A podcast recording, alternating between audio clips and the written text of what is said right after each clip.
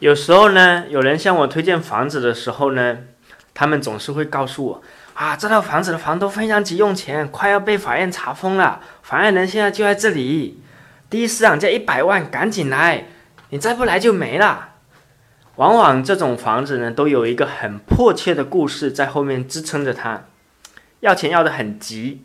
呃，有各种理由，房东要急卖房。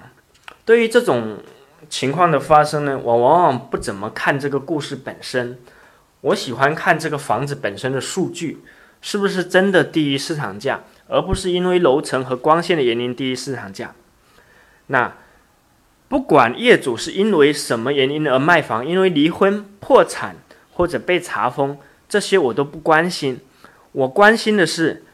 业主卖的房是不是足够便宜。我们因为便宜而买房，而不是因为故事而买房。